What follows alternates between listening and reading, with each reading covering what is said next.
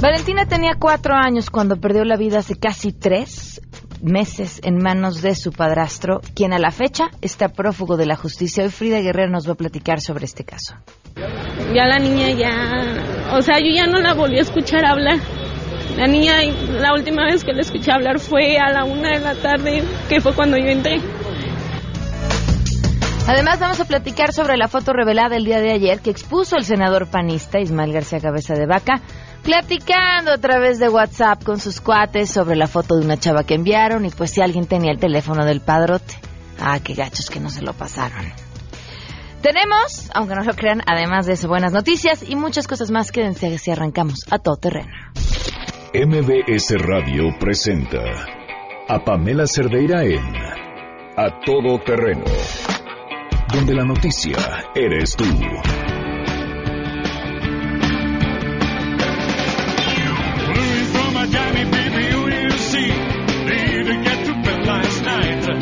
Muy buenas tardes, gracias por estar a todo terreno en este miércoles, híjole, miércoles, 26 de septiembre del 2018. No sé si les pasa lo mismo, yo veo que es miércoles y siento que ya se me acabó la semana. ¿Ya? Ya puedo gritar, ¡pasado mañana es viernes! ¿A qué hora? ¿En qué momento sucedió? Bueno, pues aquí estamos en Twitter, Facebook e Instagram. Me encuentran como Pam Cerdeira. El número de WhatsApp 55 33 32 95 85. Este tema del que vamos a hablar más adelante sobre mm, el senador.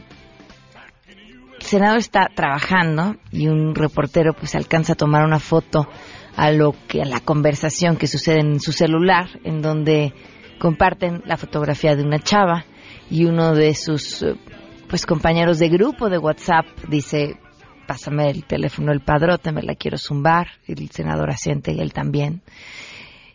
Y, y por supuesto es un escándalo, y es un escándalo, tendría que ser un escándalo mayúsculo. Difícilmente veo que algo pueda suceder de esto, porque si nos acordamos, hace no mucho tiempo, no eran estos senadores, eran otros, pero estaban justamente decidiendo sobre la ley en contra de la trata de personas y el micrófono se quedó abierto y comentaron que si también iban a legislar sobre los derechos de los usuarios, lo que por supuesto provocó las carcajadas de la mesa directiva que estaba ahí, que después negaron una vez que los audios se dieron a conocer. ¿Y qué pasó? Nada, absolutamente nada. Uno o dos pidieron, ofrecieron una disculpa y ya. Y ahí quedó. Y el tema no va a fondo. Y esto se los digo a todos porque creo que la gran mayoría de los hombres comparten fotografías de mujeres en WhatsApp porque les parece divertidísimo mandar los packs de, de quien sea. Un día les va a llegar el de su mamá, el de su esposa o el de su hija y no les va a parecer tan gracioso. Porque así, tan sencillo como que saquen una foto de Instagram, tan sencillo como que esa mujer decidió mandárselo en un ejercicio de absoluta confianza a su pareja y después pues la fotografía acabó en manos de alguien más, por las razones que quieran. No son estampitas de panini. Ojalá nos puedan enviar sus comentarios. Hoy, la pregunta del día no es una pregunta al público, pero bueno, esta sí, ahí la dejamos, ¿no? Sobre el tema de, las fotografías y esta, esta afición de, compartirlas. Bueno, hoy, hoy nos toca un paseo por México. Y en este paseo nos vamos hasta Aguascalientes, desde donde los hidrocálidos nos dicen que hay que ver. Queremos conocer tu opinión a todo terreno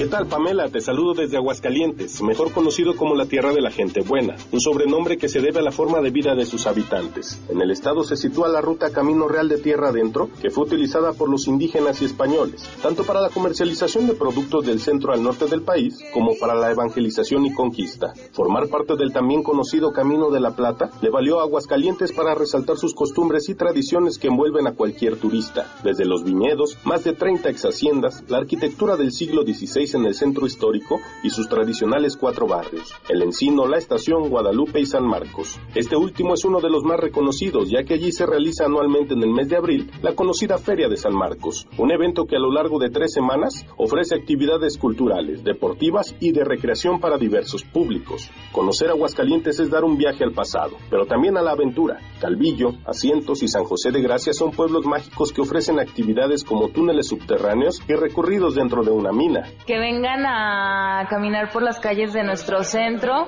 Tiene muchos edificios y templos con un gran valor arquitectónico y cultural también que se compren una chasca y por supuesto que en abril vengan a la Feria Nacional de San Marcos. Pues de Aguascalientes les recomiendo conocer la feria, el ecoturismo, los balnearios, las aguas termales, las minas de asientos. Pues es especial para nosotros que vivimos aquí, está chido. De las cosas imperdibles en Aguascalientes está la birria y los paisajes de sus municipios como Calvillo o San José de Gracia. Son lugares ideales para pasar un rato con la familia junto a la presa.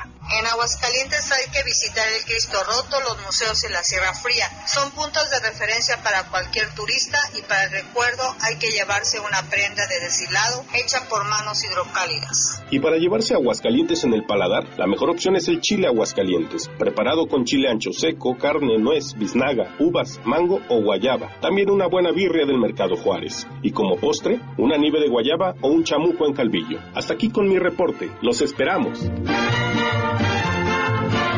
Ay, qué rico. A todo terreno. Y a esta hora además ya tenemos, ya tenemos hambre. Hoy se cumple un año con 24 días del feminicidio de Victoria Pamela Salas Martínez.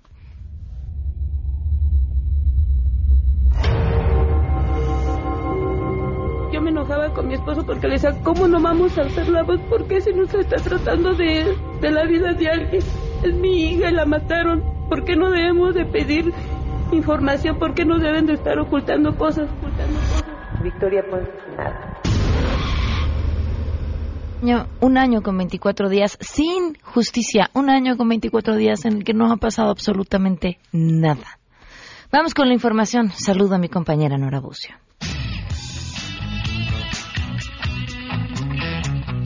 Pamela, te saludo con gusto y te comento que la Oficina del Alto Comisionado de la ONU para los Derechos Humanos aseguró que la desaparición de los 43 estudiantes de la normal rural de Ayotzinapa es un símbolo de las desapariciones en México. Jan Yarab, representante en México de esta organización, aseguró, el caso Iguala es de tal envergadura que si se reconduce la investigación, se establece el paradero de los estudiantes desaparecidos, se determina conforme al derecho la responsabilidad de todos los actores, incluidas las corporaciones de seguridad presentes en la trágica noche de Iguala y se repara de manera integral a las víctimas, el impacto positivo no solo será para las personas directamente afectadas, sino también para el combate de las desapariciones en su conjunto. En el cuarto aniversario de estas desapariciones, la ONU-DH lamentó que las autoridades hayan defendido la versión oficial del caso Iguala llamada la verdad histórica, la que agrega que es insostenible por las deficiencias e inconsistencias que ya han sido expuestas por el grupo interdisciplinario de expertos independientes de la Comisión Interamericana de Derechos Humanos, el equipo argentino de antropología forense y Forensic Architecture. Además, la ONU-DH recuerda cómo en su informe Doble Injusticia documentó el uso de métodos ilícitos en las investigaciones y un tribunal colegiado con sede en Tamaulipas constató un cuadro manifiesto de graves irregularidades. Para la ONU-DH, la determinación de las familias de las víctimas de Ayotzinapa merece ser reconocida ampliamente, sostuvo Jan Yarab. La ONU-DH saluda las señales del gobierno entrante que apuntan a construir con las familias y las organizaciones que les acompañan una ruta de trabajo que permita rediseñar una estrategia tendiente a materializar la justicia y la verdad, aseguró el representante en México, Jan Yarab. Informó Nora Bucio. Así es, gracias. El secretario de Comunicaciones y Transportes, Gerardo Ruiz Esparza, confió en que el tren México-Toluca inicie operaciones en 2019. Sobre la decisión de un juez en torno a una solicitud de suspensión de un dueño de un predio, señaló que ya le fue pagado conforme a la ley, por lo que no considera que se deba suspender esta obra. Ojalá y no sea así, ojalá sea solamente garantizar los derechos, que siempre los tendrán garantizados. A quien se haya afectado un derecho de vía tiene garantizado su derecho, no solamente por ley, por convicción mía, pero a veces pues quieren mucho más de lo que legalmente se puede pagar, que es el caso. Le hemos pagado lo que tiene derecho, lo que nos fija la ley, y ojalá sea así para que no haya suspensión de obra y podamos sí seguir avanzando al ritmo que vamos. Sí, claro, de Sinacantepec a Santa Fe podrá darse ya con pasajeros una vez superadas las pruebas operativas, que tomarán seis, siete meses esas pruebas, o dependerá de la opinión de los técnicos, ya no es una cuestión de, de opinión pública, es una cuestión técnica totalmente. Sobre la construcción del nuevo aeropuerto internacional de la Ciudad de México, el secretario de Comunicaciones afirmó que han entregado toda la información al nuevo gobierno y han sido transparentes. Destacó que la prioridad es que le vaya bien a México. Para MBS Noticias informó Citlali Sainz. Gracias. Esta mañana se realizó el hallazgo de plantas de marihuana que fueron eh, sembradas en el camellón que divide carriles centrales de laterales del anillo periférico a la altura del el Deportivo Cuauhtémoc en el municipio de Naucalpan, Estado de México. Alguna persona denunció el hecho ante la Dirección de Seguridad Pública Municipal y la Secretaría de Seguridad Estatal, por lo que elementos eh, uniformados acudieron a ese sitio y verificaron que justamente pues se trataba de varias eh, plantas de marihuana. Acordonaron el lugar, se tomó conocimiento del hecho y posteriormente se procedió al retiro de estas plantas que quedaron a disposición de las autoridades ministeriales eh, competentes. No hay ninguna persona detenida, sin embargo continuarán las investigaciones para determinar en qué momento o qué persona fue justamente quien sembró estas eh, semillas que dieron fruto justamente a una planta de marihuana. Informó Juan Carlos Alarcón.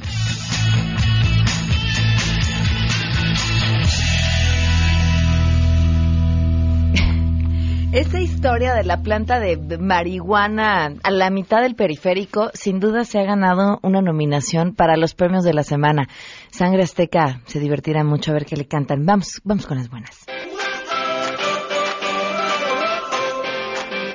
Hoy portadora de buenas noticias, Nora Bucio, te saludo, buenas tardes. Nora, ¿ya estás en la línea? Hoy se nos cortó. Bueno, ahorita vamos a ponernos en contacto con Nora para que nos hable de las buenas noticias, que por cierto, tienen que ver con la migración. Siempre hemos hablado de cómo nos tratan del otro lado de la frontera norte, pero pocas veces de lo que nosotros hacemos, que tenemos historias de terror, pero también tenemos otras historias que son dignas de celebrar y es justamente las que nos va a compartir Nora el día de hoy. Te escuchamos, Nora, buenas tardes. Pamela, te saludo con gusto y de la misma forma al auditorio y te comento que el Instituto Nacional de Migración ha otorgado en esta administración 30.342 visas humanitarias, es decir, más de 87.000 tarjetas de trabajador fronterizo y 10.756 extranjeros han sido beneficiados con el programa de regulación migratoria como parte de una política que protege los derechos humanos de los migrantes que buscan llegar a Estados Unidos a través del territorio mexicano, se han extremado las medidas de apoyo a los extranjeros, siendo los más beneficiados los ciudadanos de El Salvador, Guatemala y Honduras. El Instituto Nacional de Migración ha otorgado desde el 2013 hasta la fecha 30.342 visas humanitarias a migrantes del Triángulo Norte de Centroamérica, quienes por ser víctimas de ilícitos o por presentar diversos grados de vulnerabilidad, se les ha permitido regularizar su estancia en el país. Además, se han implementado medidas de facilitación para que aquellos extranjeros que a través de la frontera sur ingresen al territorio mexicano para llevar a cabo diversas actividades laborales, turísticas, comerciales, médicas e incluso de desarrollo académico, otorgándose desde diciembre del 2013 hasta la fecha 522.139 tarjetas de visitante regional y 87.839 tarjetas de trabajador fronterizo, permitiendo principalmente a ciudadanos guatemaltecos realizar actividades permanentes en México. Pamela, la información. Muchísimas gracias, Nora. Muy buenos, muy buenas tardes. Buenas tardes. Otra de las buenas noticias tiene que ver con el trabajo que ha hecho Fundación BBVA Bancomer y sus aliados en el plan de reconstrucción que han echado a andar tras los sismos de septiembre del año pasado. Más de 15.000 niños están siendo apoyados con escuelas más seguras y mejor equipadas gracias a este plan y bueno, pues a la Fundación BBVA Bancomer que ha invertido en esta causa apoyando la educación de los niños en México. Vamos a una pausa y volvemos. Más adelante, a todo terreno. Frida Guerrera nos tiene un caso estremecedor. Si te perdiste el programa A Todo Terreno con Pamela Cerdeira, lo puedes escuchar descargando nuestro podcast en www.noticiasmbs.com.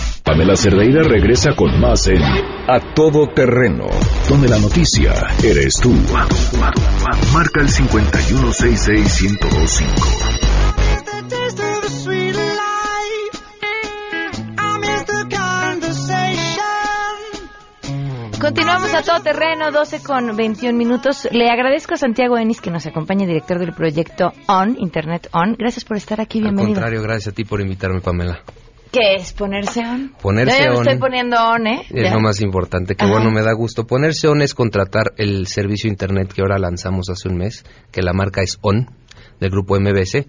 Es un servicio de internet que prácticamente lo compras, eh, va una persona de ventas del grupo a tu casa, te deja un modem, lo instalas a la luz o lo conectas a la luz y ya tienes internet en el instante. Así de sencillo. Así de sencillo. La movilidad dentro de tu misma casa también es una gran ventaja. Lo puedes cambiar a cualquier lugar de tu casa. Digo, evidentemente una casa de tamaño normal. Si lo tienes conectado en tu sala y estás viendo Netflix y luego te vas a tu cuarto y no llega la señal, lo agarras, lo conectas en tu cuarto y ahí estás otra vez conectado. ¿Y qué hay con la velocidad y la capacidad? Las velocidades son prácticamente las mínimas que tenemos en el mercado. Es una competencia pareja, son 5, 10 y 20 megas. Eh, a partir de 199 pesos al mes, la verdad es que es un precio bastante accesible. Eh, y la idea de nosotros es comunicar también para qué te sirven esas velocidades, porque mucha gente no entiende para qué te sirven. ¿Para o, qué te sirven? o ni siquiera saben qué velocidad tienen en la que contratan, o a veces ni les llega la velocidad Eh, que contratan. Si ¿no? contratas y a la hora que revisas o haces tu speed test, ah, te sale...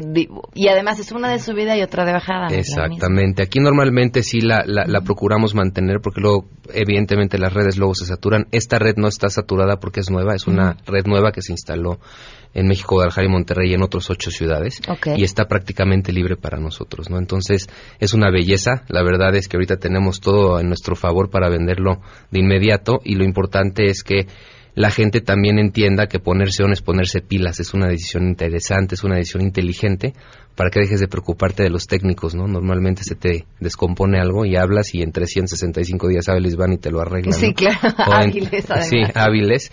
Y en tu casa pues te llenan de cables y de hoyos, ¿no? Acá no necesitas absolutamente nada de eso, ¿no? ¿Cómo podemos saber, uno, qué velocidad es la que necesitamos y dos, cómo podemos contratar? Mira, la velocidad que necesitas normalmente te la explica nuestra gente de ventas. Hay un número telefónico que acabamos de lanzar que está muy sencillo, al cual te puedes comunicar ahorita mismo, que es 55 123 123. Ujú.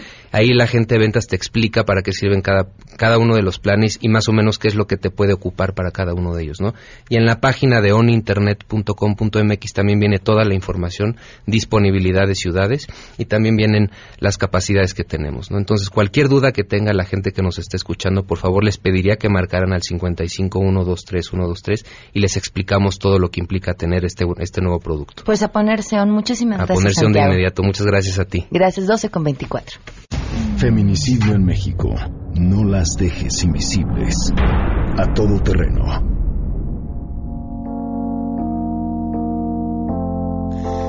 Respirar para sacar la voz, despegar tan lejos como un águila veloz. Respirar. Frida, ¿cómo estás? Muy buenas tardes. Hola, Pan, muy buenas tardes. Eh, pues estoy, estoy con, con la necesidad urgente de ya no tener más historias que, que contar ni que redactar, pero pues lamentablemente esto no, no se detiene. ¿Cuál es la historia que nos vas a compartir hoy? Pues Valentina García Chávez era una chiquita de cuatro años, eh, hija de Brenda Chávez, eh, y que, pues bueno, eh, vivía, se desvivía por su niña. Eh, lamentablemente eh, Brenda eh, tenía una relación que, no tenía mucho tiempo con viviendo con él.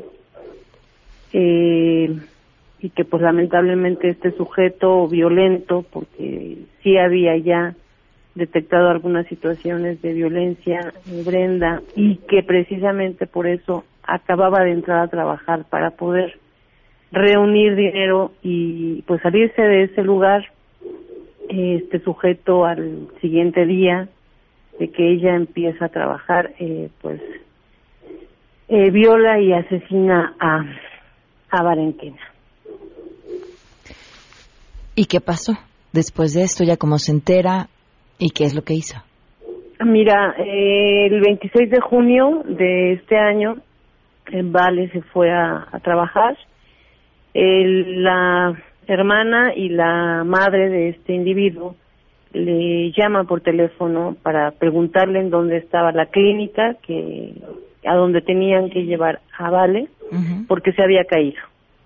Ella obviamente inmediatamente se traslada al, al lugar con ayuda de su pues de su jefe y al llegar a este lugar pues eh, le dicen que la niña en efecto estaba muy lastimada, la trasladan al hospital infantil de Morelia y pues la niña estuvo prácticamente tres días eh, pues tratando de, de luchar por su vida. El sujeto todavía estuvo ahí con ella diciéndole que la niña iba a estar bien y etcétera, etcétera. Es hasta que los médicos del hospital general, que es donde la trasladan para hacerle unos estudios, le hacen saber todo lo que había, pues le habían hecho a la niña, eh, que había sido obviamente violada y, pues Diego en ese momento, que es cuando él se da cuenta que, que Brenda se entera, eh, se escapa. Hasta el momento Diego está prófugo. Me, me, me da un poco de coraje hasta hacerte esta pregunta, pero porque me imagino la respuesta. ¿Qué ha pasado con las autoridades? Pues nada, Pam, supuestamente lo están buscando, eh, obviamente la, la familia de este individuo lo está pues abrazando, lo están ayudando para que se mantenga escondido. Exacto. Y, y pues lamentablemente eh, las cosas no no han dado ningún resultado. Hubo quienes estuvieron compartiendo la imagen de este sujeto. Eh, nosotros no no lo hacemos eh, sin cubrir los ojos porque nos parece que, que pues esto daña los procesos eh, violando la presunción de inocencia y sí la hemos compartido, pero obviamente cubriéndole los ojos para ver quién quién lo pueda ver y nos ayuden a, a localizarlo. Eh, ayudar a las autoridades y también exigir y pedirle a las autoridades de, de Morelia, en Michoacán, que pues que se pongan a trabajar. Esta madre está buscando justicia. Obviamente hubo infinidad de personas que la responsabilizaron cuando pues nunca en ningún momento esta Brenda se buscó a este sujeto para que le asesinara No, a su pequeña. De esta manera estaba tratando de salir de, ese círculo de violencia en el que se había dado cuenta que ya había caído y pues lamentablemente el sujeto eh, pues en un en un afán de venganza yo se lo preguntaba en aquel momento a a Brenda si sintió que esto lo hizo él por venganza y ella me, me indicó que sí, que de hecho él le refería que ya había cambiado mucho, que ya no era la misma, porque pues en efecto ella ya no quería estar estar con él, lamentablemente pues no no alcanzó a salvar a su pequeña. Híjole, qué historia, Frida. Pues te agradezco mucho que nos la compartas y que te sigan en tus redes sociales para que puedan ver la imagen y si alguien tenga una información, como dices, colaborar con las autoridades. Claro que sí, este Pam, muchas gracias y pues lamentablemente este feminicidio de, de infantil de Vale, eh, pues ya suman 62 feminicidios infantiles en lo que va de este 2018 y ojalá de verdad esto ya se tenga, ya pare y que las autoridades federales, ya no las locales, las federales de verdad tomen cartas en el asunto con, con el feminicidio. Muchísimas gracias, Frida. Gracias a ti, Pam. Muy buenas tardes, 12 con Buenas 30. Vamos a una pausa. sola, estoy conmigo.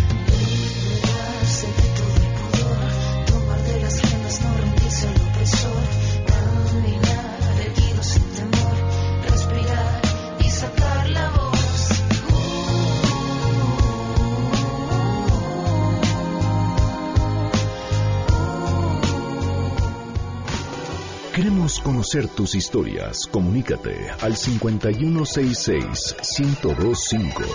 Pamela Cerdeira. A todo terreno. Donde la noticia eres tú.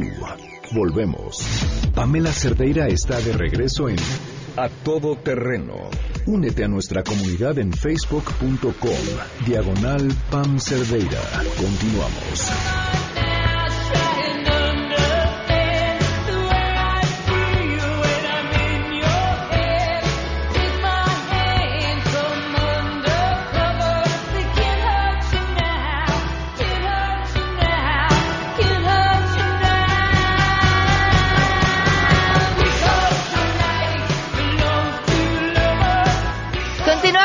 Terreno. El senador Ismael eh, dijo, ofrezco una sincera disculpa, Ismael García Cabeza de Vaca, ofrezco una sincera disculpa por la forma ofensiva en la que me expresé en una comunicación privada durante la sesión del Senado. No debí participar en una conversación claramente misógina, mucho menos con esas palabras, más allá de una broma inapropiada. Nunca tuve otra intención. Le agradezco enormemente a Edith López, abogada feminista, que nos acompaña vía telefónica. Gracias por estar aquí, Edith. Muy buenas tardes. Hola, buenas tardes, Pamela. Pues no es la primera vez que estas son noticias del Senado, ¿no?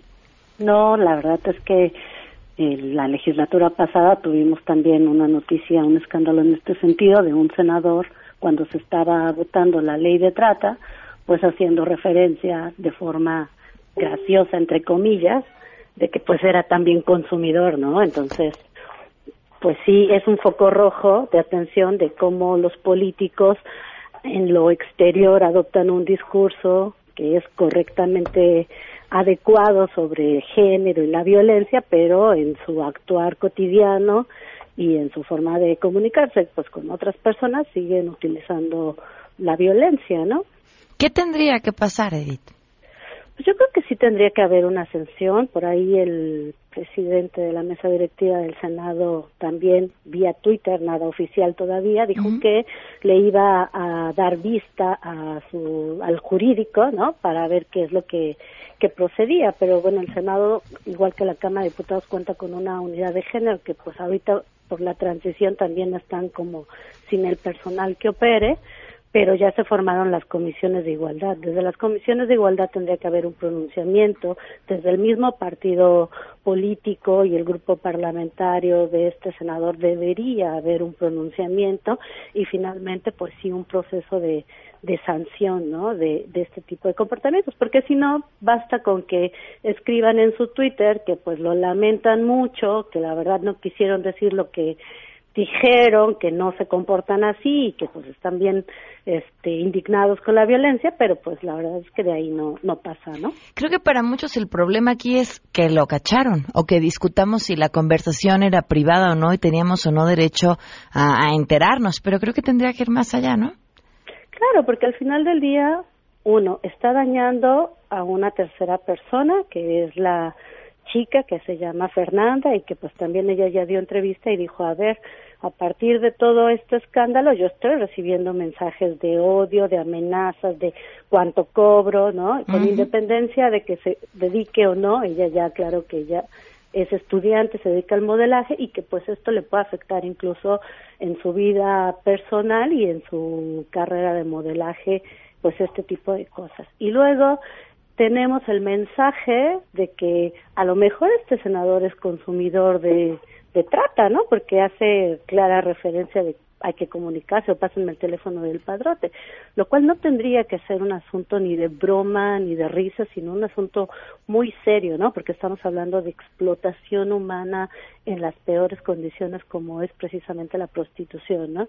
Y este tipo de expresiones más que decir o ser cubiertas en el ámbito de las conversaciones privadas, pues tendrían que ser expuestas e investigadas, ¿no? Porque al final del día es uno de los peores delitos que hay eh, en el mundo y el actuar que se hace, la forma en que se intenta invisibilizar todo el contexto que lleva esta plática es, ah, pues es una conversación del ámbito privado y la verdad es que ahí no deberíamos de meternos. Sí, sí, coincido. ¿Algo que te parezca importante agregar, Edith? Pues yo creo que es importante que todos los grupos parlamentarios, pero también todos los partidos políticos en verdad tomen en serio el tema de género, desde sus propios integrantes, ¿no? Eh, están muy interesados en que se capaciten a todas las entidades públicas y sacan sus exhortos de que la Fiscalía y que la Secretaría de Seguridad Pública, pero ¿y los partidos políticos cuando reciben este tipo de conocimientos, de capacitación, de sensibilización? Al interior, ¿no? Yo creo que sí, por ahí es importante y la otra es realmente generar como medios más efectivos de, de sanción, más allá que este, una disculpa pública o le vamos a decir al jurídico como si en verdad el jurídico tuviera algún mecanismo para sancionar a este senador, le vamos a, hacer, a decir al jurídico a ver qué es lo que procede cuando ya sabemos que muy probablemente no va a proceder. No lo tienen y en, y- nada. y en las legislaturas no han existido antecedentes de sanciones por este tipo de comportamientos. En realidad no pasa nada y creo que tienes un punto ahí bien importante. Capacitarlos y sensibilizarlos es una gran oportunidad para que lo sienten, les expliquen. Porque, Claro. pues, porque uno de nuestros grandes problemas es que además ni siquiera los vemos o no sabemos que ahí están. Exacto, exacto. Entonces, eh, las unidades de género al interior de ambas cámaras pues tienen un reto muy importante que es ayudar al personal a entender lo que es la perspectiva de género y aterrizarla en las iniciativas, pero también de capacitar al personal y qué mejor manera de también entrar y capacitar directamente a las y los senadores, ¿no? No solamente los hombres, también las senadoras reproducen este tipo de comportamientos violentos o misóginos y que requieren de precisamente un proceso de capacitación. Claro, pues Edith, muchísimas gracias por habernos tomado la llamada. De nada, un abrazo, que estén muy bien. Igualmente que estés muy bien. Y le agradezco muchísimo a la senadora Xochil Gálvez que nos acompaña también vía telefónica esta tarde. ¿Qué tal? ¿Cómo estás? Muy buenas tardes. Quiero saludarte a ti y a todo tu auditorio y bueno, reconocer a Edith pues como una especialista en la materia y pues sí, la verdad es lamentable. Yo sí creo que eh, pues los ciudadanos el primero de julio los, nos mandaron un mensaje muy claro de, de un cambio, pero de un cambio profundo en todos y en todas. Y bueno, me parece importante que se haya dado una disculpa, creo que eso es el primer paso y hay que reconocerle que que se disculpó, pero sí hay un hay un discurso misógino generalizado y no puede ser permitido ni en lo público ni en lo privado. O sea, yo creo que eh, no podemos actuar de una manera públicamente y de otra manera en privada. Yo a veces me impacta lo que le mandan a mi marido y mi propio marido me lo enseña de estos chats tan famosos ahora entre amigos, entre grupos y circula cualquier cantidad de cosas que son muy ofensivas para las mujeres. Entonces yo le digo a mi marido, oye, pues que sí diles a tus amigos que no te lo manden. O sea, no porque seas una mujer celosa, ni mucho menos. Simplemente tú pones un alto porque eso que te están mandando es ofensivo para las mujeres y tú tienes una hija, ¿no? Entonces a mí me ha costado trabajo pues también educar en casa, este, los compañeritos de mi hijo, de repente escuincles mocosos que tienen lenguajes muy ofensivos. Entonces sí tenemos un problema cultural de entender que esto tiene que cambiar y, y pues definitivamente yo mm, estoy, primero sí acepto la disculpa del senador, me parece que es importante. Dos, me parece bien que, que propongamos esta capacitación que, que nos dice Edith, creo que también este es, es, es indispensable y pues decir absolutamente, o sea, yo no tengo claro si es un tema de trata o no, yo no puedo a, a raíz de un mensaje decidirlo, eh, pero sí me parece que en el Partido de Acción Nacional pues no estamos de acuerdo con la trata, o sea, no, ni, ni, mucho menos, o sea, no, no se puede generalizar, entonces hay que, hay que, hay que trabajar el tema con mucho más eh, profundidad y, y yo creo que simplemente es inaceptable. Y, y sobre la investigación más a fondo que también proponía Edith, ¿qué opinas, Xochil?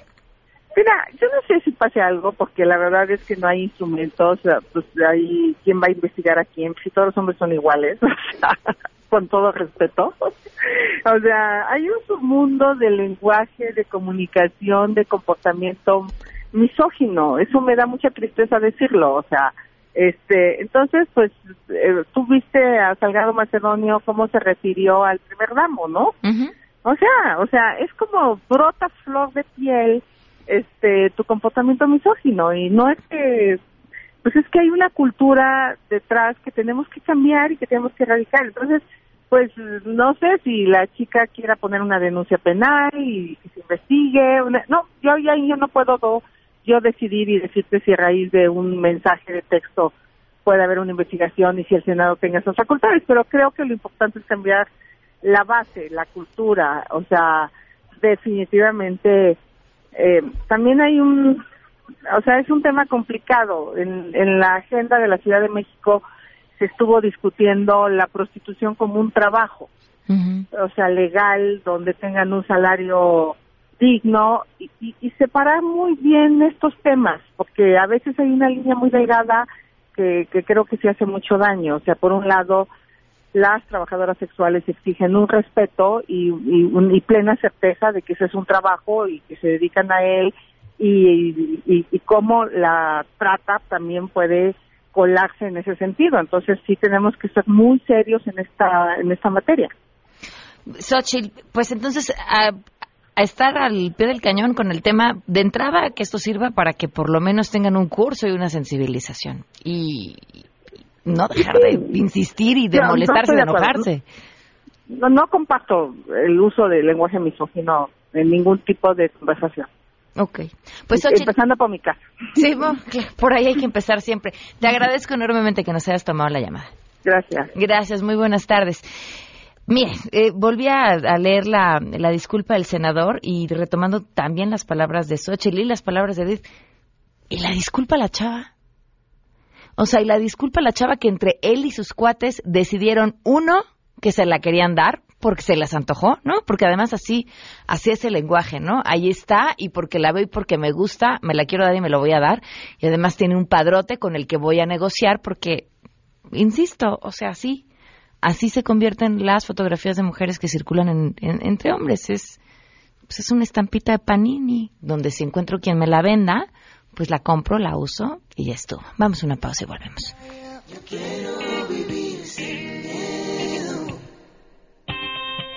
I'm trying to stay out of trouble. Quiero vivir sin Si te perdiste el programa A Todo Terreno con Pamela Cerdeira, lo puedes escuchar descargando nuestro podcast en www.noticiasmbs.com. Estamos de regreso. Síguenos en Twitter, arroba Pam Cerdeira, Todo Terreno, donde la noticia eres tú. Continuamos. Porque hay nueve maneras de ver el mundo. Llegó la hora de conocerte con el Enneagrama a todo terreno.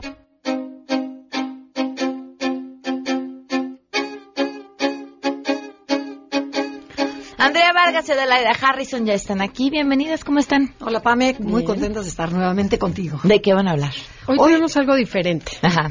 Andreita, por favor, No, cuéntanos no, qué no, vamos a bueno, hacer. vamos a describir el miedo que siente cada una de las personalidades y tú y tu público van a adivinar el tipo de personalidad. Vamos a ver qué tanto ya saben de Enneagrama. Ok, ok, ok. No sabes cara de... de Ok, ok, ok. A ver, no, está muy me fácil. encuentro por mis miedos. Exacto, a través del miedo se van a conocer qué tipo de personalidad tiene. Ok. Ok. Bueno, esta personalidad tiene mucho miedo a equivocarse porque busca siempre hacer lo correcto. El uno. No, ca- calma, calma, Oh. espera, espera, espera, espera. Ay. A ver, Bueno, ¿qué otro miedo que tiene? sigue. No, Adelaida, ¿qué más tiene? Ah, bueno, ¿Qué también le da mucho miedo ser juzgado, criticado, malo o corrupto. El ¿ok? uno. Sí, Ok. totalmente. Se El le conoce como perfeccionista. el perfeccionista. Ajá. Y luego, a ver, vamos. Voy a- perdón que las interrumpa, pero es que tenemos un poquito más de tiempo. Ah. Yo tengo un uno en casa, mi hijo es uno, y es, este, llega a algún lugar y es que me da miedo que me vayan a juzgar, ¿no? Claro, ¿Qué claro. tal que lo hago muy mal y me critican? Pero además son de estas personas obsesivas de tener dos de años rayita. y cerraba puertas. Porque las puertas tenían que estar cerradas, porque todo tiene que estar ordenado, porque si alguien no hace las cosas como las reglas dicen que se deben de hacer, entonces se ponen muy mal, muy, muy mal. Sí. Ok, ya sabes qué hacer, relajarlo. ¿Cómo relajas a uno? Ah, ahorita te digo. Ok. Ok, bueno, vamos con otra personalidad. No están en orden, ¿eh? O sea, que a ver cuál es. Esta personalidad tiene mucho miedo a que la gente la vea débil o vulnerable, a que alguien la domine o traicione, o que alguien se aproveche de él o, o que se le termine el poder. El 8. Perfecto. Oye, Guau. bien, bien. Se conoce como el protector, el jefe personalidad 8. Llevas dos puntos muy buenos. Esta personalidad tiene miedo a fracasar, a ser un don nadie en esta sociedad, a ser el ridículo, a ser rechazado, a preguntarse, ¿para qué quiero tener tantos éxitos? Porque internamente siente que no vale nada como persona si no logra muchas cosas. Es otro de los impulsivos, pero... mm, mm, mm, ¿Cinco? Cuatro, tres. Ah, muy bien. Muy bien, el realizador. Ok. Luego, a ver, va, y va esta. Esta personalidad tiene mucho miedo a lo desconocido, a romper reglas, a que lo, a que lo traicionen y, ante, y a que ante cierta situación a sentir que no vale y que no va a poder hacerlo solo. Ay, no puedo, qué, qué miedo, qué hago. Y ¿Qué duda pasa? mucho. Y duda mucho. Ah, el seis. El 6. Muy bien. Se le conoce como el cuestionador o el leal o el abogado del diablo. Esta personalidad tiene miedo a parecer ignorante a los demás, a sentirse inútil, a sentirse invadido por la gente, tiene miedo a lanzarse al mundo y llevar sus ideas a la acción. Prefiere quedarse en la seguridad de su cabeza. ¿Qué personalidad estamos hablando? ¿El 5? Así es. Ah, bueno, bueno, qué impresión, ¿no? De veras, aprobada. A ver, a ver si ahí está. Esta personalidad tiene pavor al rechazo, a que nadie los quiera, a que los necesite o a quedarse solos. También tienen miedo a sentir que la gente los valore más por la ayuda que dan que por lo que ellos mismos valen, ¿ok? ¿A qué personalidad estamos hablando? ¿De qué personalidad estamos hablando? El 2. Sí, que me rechacen. Es lo peor que le puede pasar a un 2. Ok. Que no le inviten a comer, que no le inviten a la junta. Eso es. Esta personalidad tiene mucho miedo a tocar el dolor y la tristeza, porque siente que se va a quedar ahí atorada para siempre y mejor le dan la vuelta pensando cosas divertidas, positivas. El tiene cuatro. miedo a enfrentar ¿No? una situación No. difícil y comprometerse. Ah, ¿el 9? No. Ahora sí ya no ¿Qué le pasó? decimos ¿Qué cuál pasó? Una que te falla, está bien. ¿Cuál A es? ver, Es la personalidad 7, Ok. el optimista. Ok. Sí, le da muchísimo miedo tocar el dolor, eso es importantísimo. Para saber todo lo que es triste, doloroso, rutinario, el 7 rápidamente se escapa. Ok. Ok. Luego, la siguiente personalidad. Esta personalidad tiene mucho miedo a que lo abandonen, a sentirse rechazado porque siente que tiene algo muy diferente, que es deficiente, a no dar el ancho, a no saber realmente quién es. O sea, si yo si me comparo con los demás, digo, no, es que ella es mejor, es que ella tiene no sé qué. ¿El 4? Yes. Ok. Es- Ahí, ahí. Eso te Se le chocó, conoce ¿verdad? como No, el, creativo, el romántico. Ok. Y vamos con esta personalidad. Tiene mucho miedo a que la abandonen, a sentirse rechazada. Ay, no, no, perdón. Esta personalidad tiene miedo al conflicto, es decir, a confrontar, a enfrentar los problemas, tiene miedo al cambio, a sentir que no vale, a separarse de los demás, a quedarse solo y a decir que no. Ese es el 9. Este es el 9. ¿Cuál de los dos te quedó mejor? Ninguno. Uy, No. todos te creció, no, Silvio. El 4 te chocó. No, no me chocó, más bien dije, no, no, no, no, no es No me gusta eso. Pero sí creo que, que todos tenemos un poquito de todo. Claro, O sea, son características humanas y tienes de todo. y que no puedes meter, encasillar a las personas en una sola. Pero además qué importante que reconozcas tus miedos, porque sí creo que nuestros miedos son los que guían nuestras peores acciones. Cuando enloqueces, cuando pierdes los estribos, cuando insultas, cuando ofendes, cuando lastimas a los demás, generalmente estás impulsado por tu miedo, por un miedo terrible a perder, a ser juzgado, a no tener el control, a un montón de cosas. ¿no? Voltearnos a ver esa parte nos puede ayudar mucho. Yo de hecho creo que nadie te agrede por el placer de agredir. Hasta el asesino más maldito se siente agredido por la sociedad, por la situación, por lo que sea. Entonces, empezar a trabajar nuestros miedos es como entender que el otro tiene miedo, no detones más, y cuando tú haces algo negativo es porque tuviste miedo. Entonces, trabaja ese miedo para que no seas tan reactivo ni tanta violencia, no, sé, no haya tanta violencia en este mundo. Sí, vaya, vaya que nos hace falta eso. ¿Va a haber curso o algo pronto? Este, bueno, estamos, preparando un ciclo de enneagrama que está muy divertido, en donde estamos invitando, ahorita salieron, porque este, estamos ya pregrabando para que no nos agarren las prisas, en donde estamos invitando a todas las personalidades, pero, por ejemplo, hoy, hoy tuvimos a los siete, entonces eran cinco personas, siete, en donde hablan y, y- y expresan cómo es un siete, pero desde la parte divertida como desde la dolorosa, desde todos los ángulos, para que la gente no nada más nos escucha de la idea y a mí, sino que este, conozcan a un 7 desde fondo. Entonces, está, va a estar padre, es un nuevo ciclo que empezamos la próxima semana. Ok. Este, sobre En el cómo se programa. manifiesta el enneagrama en la vida diaria. Perfecto. Entonces, a las 12 del día, los sábados, el nuevo ciclo empieza el próximo, la próxima semana, pero este sábado también que las escuchan. Exacto. Twitter y Facebook. Enneagrama Conócete y arroba Conócete MBS. Perfecto. Muchas gracias. Gracias a ti, Pame. Gracias, que estén muy bien. Preguntan en WhatsApp sobre el tema del senador y alguien preguntó atinadamente, ¿y si esto lo hubiera hecho un senador de Morena? Bueno, yo te puedo anticipar la respuesta. Si esto lo hubiera hecho un senador de Morena, hubiéramos hecho exactamente la misma crítica que hicimos con este senador del PAN, con la enorme probabilidad de que nos hubieran llovido mentadas por haberlo criticado. Adiós.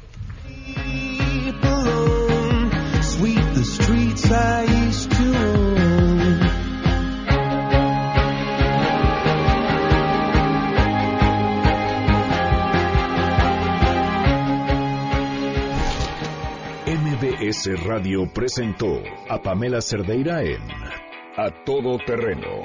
Te esperamos en la siguiente emisión, A Todo Terreno, donde la noticia eres tú. MBS Radio, en entretenimiento, estamos contigo.